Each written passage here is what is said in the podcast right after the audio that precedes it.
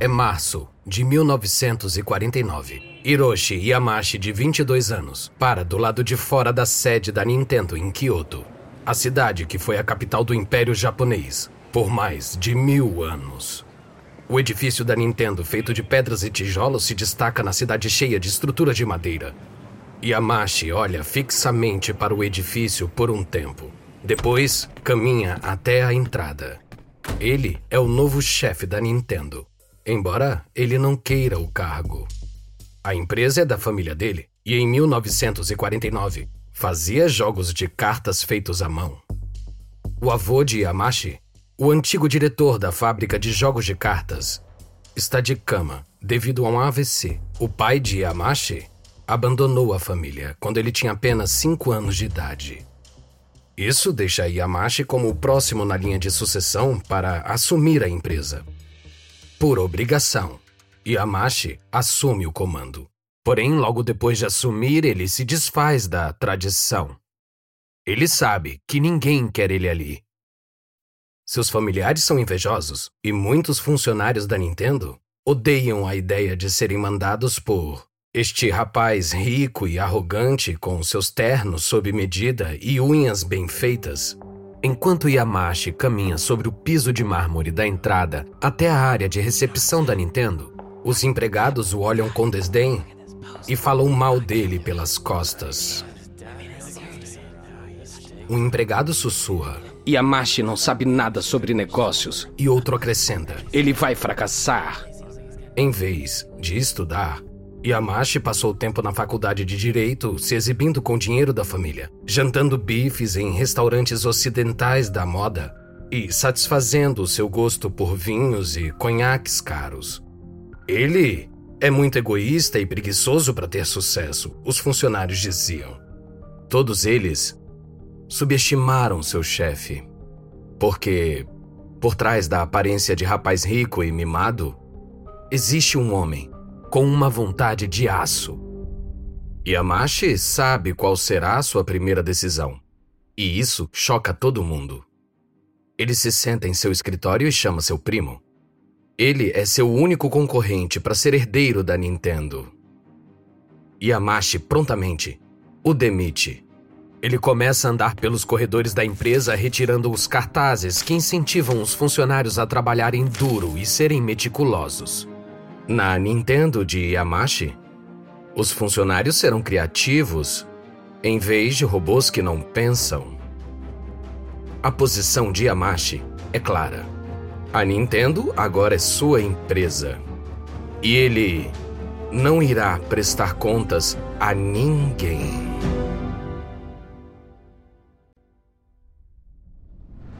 Da Wondery, este é o Guerras Comerciais. Eu sou Lucas Soledade.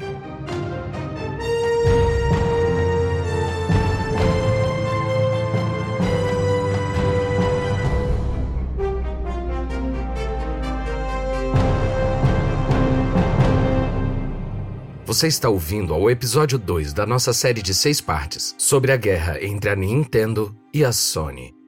Homem de Aço.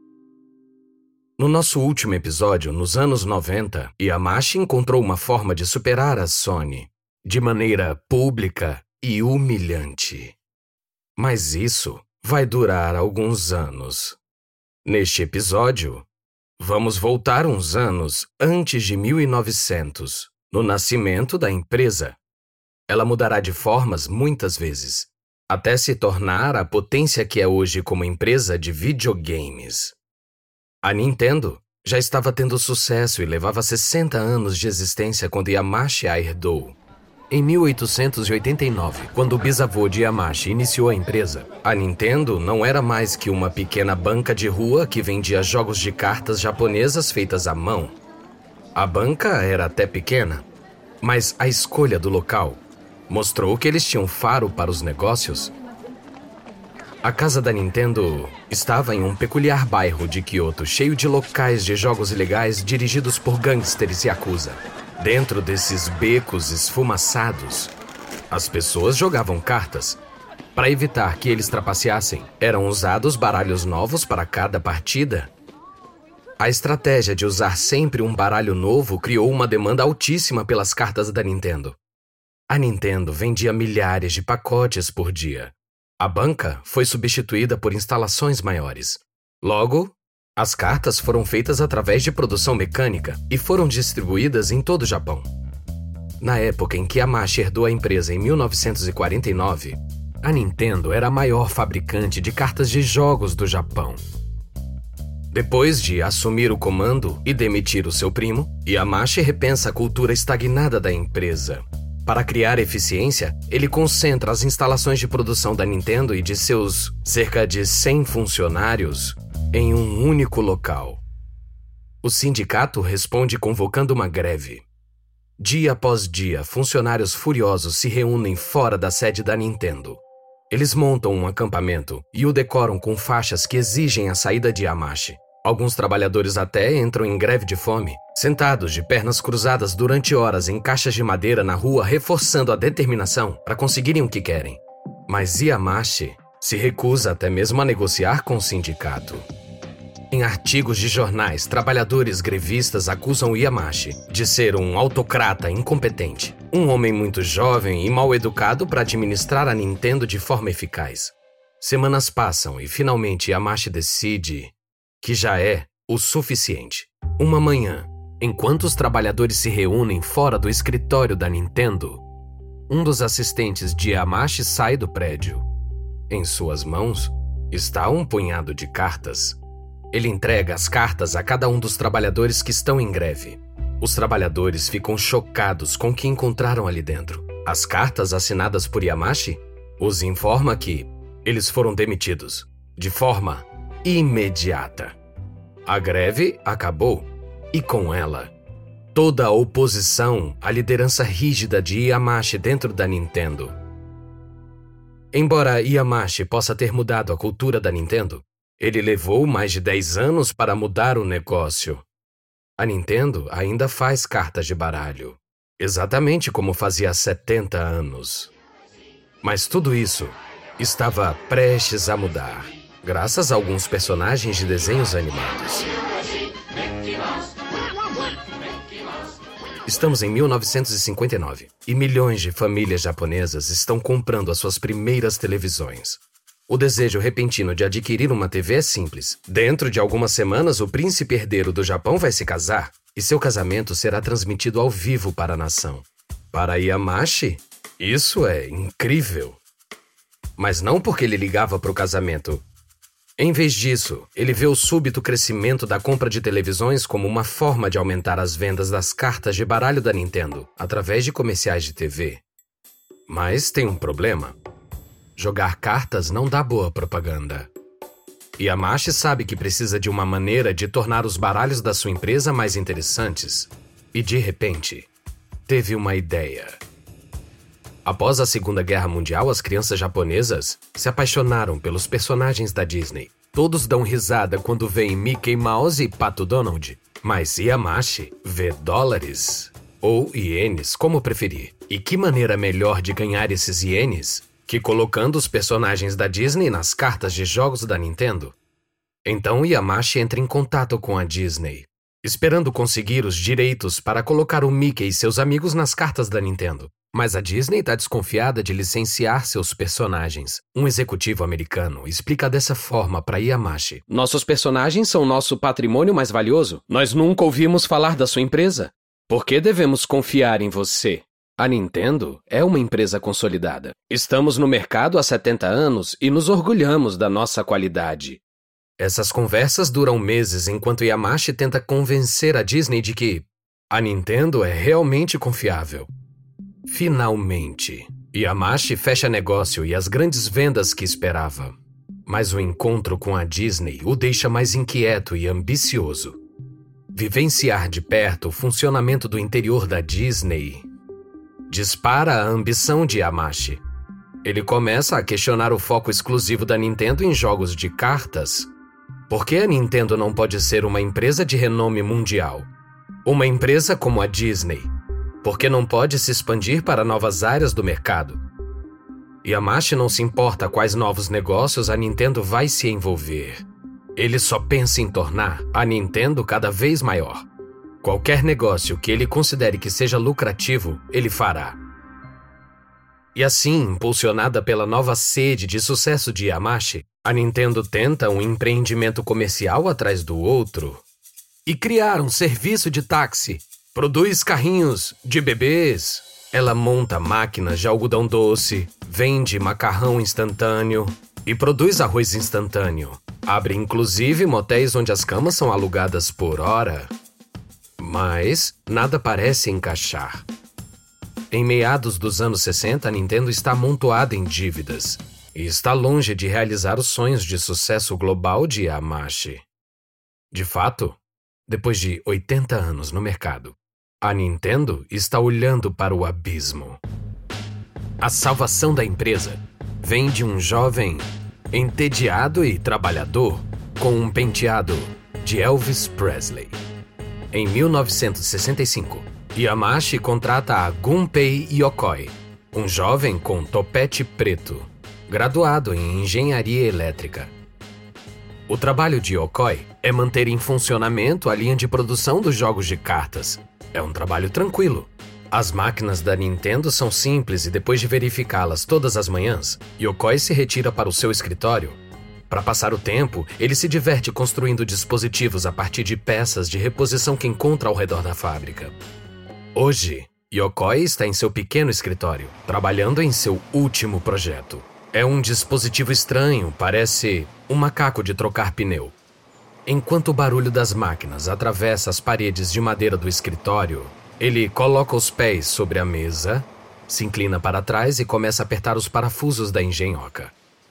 Yokoi dá um salto quando ouve uma batida na porta. Quando a porta se abre, ele deixa cair o seu dispositivo no chão do escritório. Ele vira e vê Yamashi ali, parado. Yamashi fixa o olhar no dispositivo que está no chão. O que você está fazendo? Ah, ah, seu Yamashi, eu, eu, eu tô. Venha comigo agora ao meu escritório e traga essa coisa com você. Ciente da veia implacável de Yamashi, Yokoi pega o dispositivo e se prepara para sua inevitável demissão. Depois de entrar no escritório, Yamashi fecha a porta e se dirige a Yokoi. O que é isso?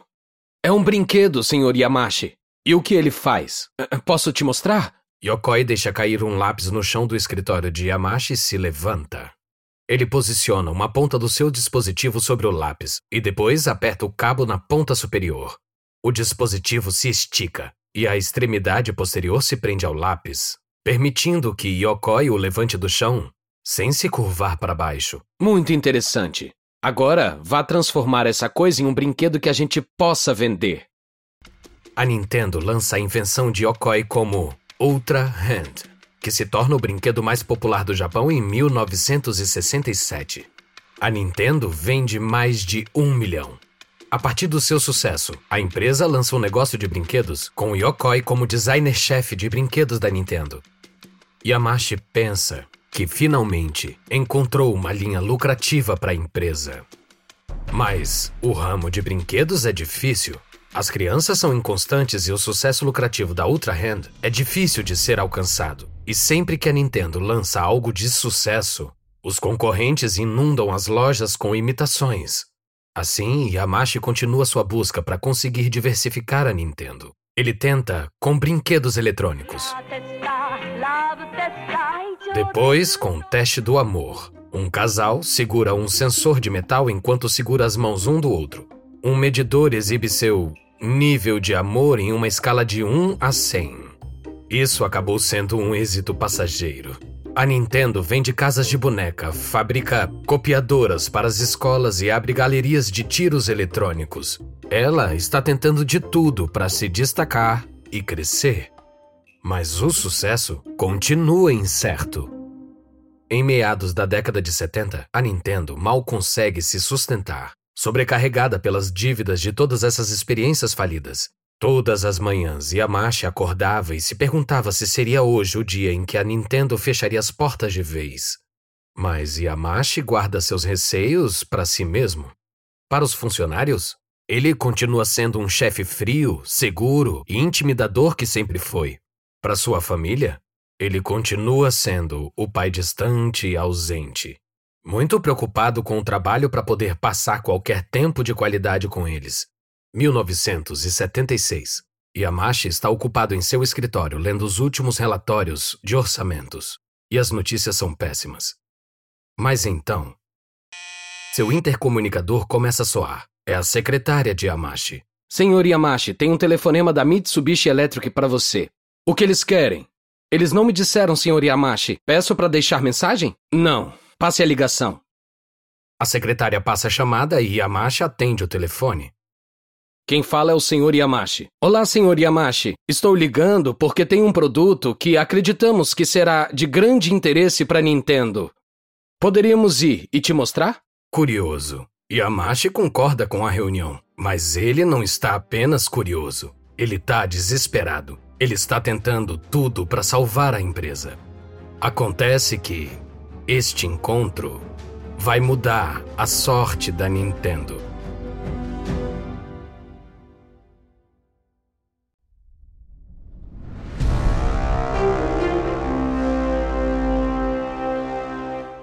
Os executivos da Mitsubishi chegam com um protótipo de. de um videogame doméstico. Yamashi vê tudo com cuidado enquanto um representante da Mitsubishi explica o que sua empresa quer. Estamos procurando um comprador para este aparelho. Projetamos este videogame doméstico para outra empresa, mas essa empresa acabou falindo. Agora Yamashi está curioso. Por favor, continue. Nossa máquina é muito avançada. Ela reproduz seis jogos de videogame de taco e bola diferentes que são incorporados ao dispositivo. Se as pessoas tiverem uma televisão em cores, elas também poderão ver os jogos em cores. Como o desenvolvimento do dispositivo já está feito, essa seria uma forma de baixo custo para Nintendo entrar no mercado de videogames. Você estaria interessado? Yamashi não pensa muito em videogames. Na verdade, ele não gosta da atuação primitiva do ping-pong e dos visuais feios em preto e branco.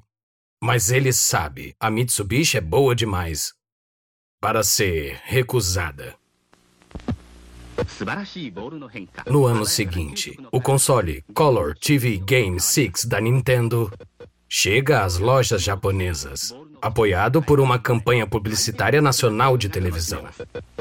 Pela metade do preço dos jogos dos consoles rivais e com visuais coloridos, o Color TV Game 6 vende rapidamente Centenas de milhares vendidos em meses, liquidando a dívida da Nintendo. De repente, a Nintendo está na liderança da indústria de videogames do Japão. Encorajado, Yamashi aposta tudo nos videogames. A Nintendo lança mais consoles de jogos, todos um sucesso, e começa a produzir jogos que funcionam como moedas para os fliperamas.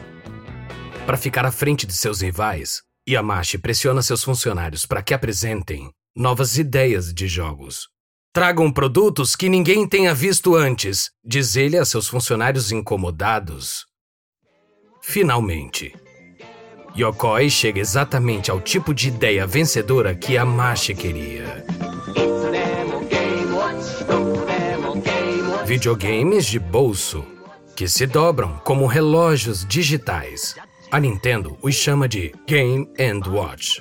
Logo, os pátios das escolas japonesas e os trens urbanos estão cheios de pessoas concentradas em seu Game and Watch. Impulsionado pelo sucesso da Nintendo no Japão, Yamashi decide que agora é hora de a Nintendo buscar um sucesso similar nos Estados Unidos. No fim dos anos 80, a Nintendo abre um escritório americano em Redmond, Washington nos arredores de Seattle. A Nintendo entra na América enquanto o país é dominado pela loucura dos videogames. Os videogames estão por toda parte. Os jogos de fliperama brotam nas cidades por toda a região, engolindo milhares de moedas. Os videogames estão nas capas de revistas, no sucesso do momento e nos consultórios dos dentistas. O brinquedo mais badalado do momento é o console de jogos feito pela Atari. Ele foi construído pela empresa californiana que introduziu o videogame ao mundo no início dos anos 70, o Pong. Ao contrário dos consoles da Nintendo, o Atari não depende de jogos embutidos Em vez disso, os proprietários da Atari compram jogos novos vendidos em cartuchos que se conectam à máquina. Milhões de pessoas compram um console da Atari, transformando a empresa em uma gigante corporativa com um orçamento promissor para competir com a Coca-Cola e o McDonald's. Para lucrar com o boom dos jogos da Atari LED, tudo o que a Nintendo precisa é de um grande jogo para vender para os fliperamas do país. Infelizmente, a Nintendo não tem um jogo muito bom. Em vez disso, tem o Radar Scope, uma cópia do Space Invaders, mas isso não capta os fanáticos do fliperama. Não se preocupem, dizia Yamashi à sua equipe americana. O próximo jogo será o sucesso que vocês precisam. Algumas semanas depois, o jogo que Yamashi prometeu chegaria à sede da Nintendo em Redmond, nos Estados Unidos.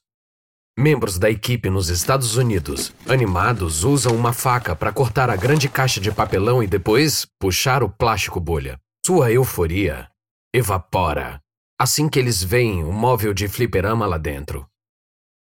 Após momentos de silêncio, um funcionário diz o que todos no lugar estão pensando. Se chama Donkey Kong, mas o que isso significa? O que é Donkey Kong? A preocupação da equipe só aumenta quando eles ligam o jogo.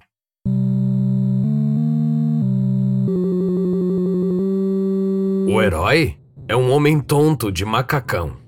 O jogo desafia os jogadores a guiar o personagem por um canteiro de obras, a fim de resgatar sua namorada de um desenho animado de um macaco gigante. Não tem naves espaciais, não tem inimigos para atirar e não tem explosões. Ao invés disso, os jogadores saltam sobre barris que foram atirados pelo macaco gigante. Isso parece sem futuro. O funcionário que questionou o nome do jogo fala novamente. Estamos perdidos. Ninguém gosta de jogos de desenhos animados. E que criança quer ser um homem gordo de bigode? Isso nunca vai vender. Bom, ele não poderia estar mais errado. A partir do momento em que chega aos fliperamas em 1981, Donkey Kong se torna um fenômeno. Donkey Kong substituiu Pac-Man como o jogo do momento e fez de Mario, seu herói acima do peso, uma super estrela. Donkey Kong inspira cantores, gera uma série de desenhos animados matinais e até se transforma em um serial matinal. Armados com os milhões feitos com o sucesso de Donkey Kong, Yamashi decide que a Nintendo deve agora enfrentar a Atari com um console de cartucho próprio. Ele ordena aos seus engenheiros que criem um console que possa envergonhar a Atari. E o resultado é o Nintendo Entertainment System, o NES. No Japão, o NES se torna um grande sucesso para a Nintendo. Meses após o seu lançamento em 1983, a Nintendo mal consegue acompanhar a demanda das rápidas e crescentes legiões de proprietários do NES. Com as crianças do Japão viciadas nos jogos da NES, o próximo passo de Amashi é óbvio. É hora do NES atravessar o Pacífico e conquistar a América. A pergunta é: o NES chegará muito tarde? 1984, no Consumer Electronics Show em Las Vegas, onde os novos produtos eletrônicos são revelados a cada ano, a equipe da Nintendo nos Estados Unidos não está se divertindo. Quando mostram o sistema da Nintendo aos varejistas dos Estados Unidos pela primeira vez, o feedback é terrível. A mensagem era sempre a mesma: os videogames já eram. Acontece que, enquanto a Nintendo estava fazendo muito sucesso com o NES no Japão, tudo mudou nos Estados Unidos. O boom dos videogames acabou. A bolha arrebentou devido a uma oferta excessiva de jogos. Os salões de fliperama estão fechando tão rápido quanto abrem. Atari passou de um ícone corporativo para um dos maiores fracassos da história empresarial. Os varejistas abaixam os preços dos jogos só para limpar as prateleiras. Os fabricantes de jogos demitem funcionários e fecham lojas. Então, quando a Nintendo se apresenta orgulhosa em Las Vegas, os compradores de varejo apenas riem. Eles tripudiam. Olha aqueles sem noção. Eles nem sabem que os videogames estão acabados. O presidente da Nintendo dos Estados Unidos, Minoru Arakawa, não desiste. Sua equipe reformula o NES e um ano depois, a Nintendo retorna ao Consumer Electronics Show mas a reação é a mesma. Os videogames estão no passado, dizem os varejistas a Nintendo. E pelo segundo ano consecutivo, Arakawa dá a má notícia a Yamashi. Senhor Yamashi, sinto muito, mas a América já não está mais interessada no NES. Não! Eles estão errados. As crianças não estão entediadas com videogames. Elas estão apenas entediadas com videogames ruins. Eu quero que você faça isso. Leve o NES de cidade em cidade na América e faça o lançamento. Prove que esses céticos estão errados. Havia apenas um lugar que fazia sentido para o lançamento: cidade de Nova York. Se o NES conseguisse chegar lá, poderia chegar a qualquer lugar. Com um orçamento de 50 milhões de dólares, a equipe de vendas trabalha 24 horas por dia. Eles bombardeiam cinco bairros com publicidade. Eles quebram o ceticismo dos varejistas ao oferecer garantias de devolução de dinheiro. Eles passam horas em pé em centros comerciais demonstrando o NES para famílias que passam. Quando os números das vendas de Natal chegaram, eles descobriram que os nova-iorquinos compraram 50 mil consoles do NES. É menos do que a Nintendo esperava, mas o suficiente para convencer os varejistas em toda a América a começar a estocar o NES. Em breve, o console da Nintendo será vendido em toda a América. No final de 1986, a Nintendo havia vendido um milhão de consoles NES nos Estados Unidos. Yamashi estava certo. As crianças americanas não tinham se cansado dos videogames. Elas só queriam jogos melhores. E isso não faltava na Nintendo. Mas há um jogo da Nintendo em particular que as crianças mais querem. Super Mario Bros., a mais recente aventura do herói de bigode de Donkey Kong. A Nintendo passou seis meses aperfeiçoando esse jogo. E dá para notar, cada ideia, cada momento, cada imagem e cada explosão sonora tem qualidade. Super Mario Bros. estabelece um novo padrão para videogames e impulsiona a Nintendo para milhões de lares americanos. Em 1989, 100 anos depois da sua formação, a Nintendo controla 90% do mercado de consoles de videogame. A Nintendo agora comanda o setor de jogos. O lançamento de Super Mario Bros. 3 em 1990 apenas prova como a Nintendo se torna grande durante esse período. O jogo ganha mais de meio trilhão de dólares, superando até a receita do filme ET de Steven Spielberg. Mario é maior que ET. As crianças americanas podem até conhecer mais o Mario do que o Mickey Mouse. O completamente novo Super Mario 3, Nintendo. Yamashi fez mais do que reformular a imagem que a Disney tinha da Nintendo. Ele construiu uma nova Disney. Uma Disney para a era do vídeo. Ao entrar em seu segundo século, a Nintendo parece imparável.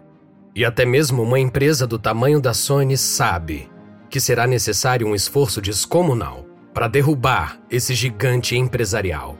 No episódio seguinte, a equipe PlayStation da Sony luta para manter o projeto vivo diante dos inimigos dentro da Sony e de uma indústria de jogos leal à Nintendo.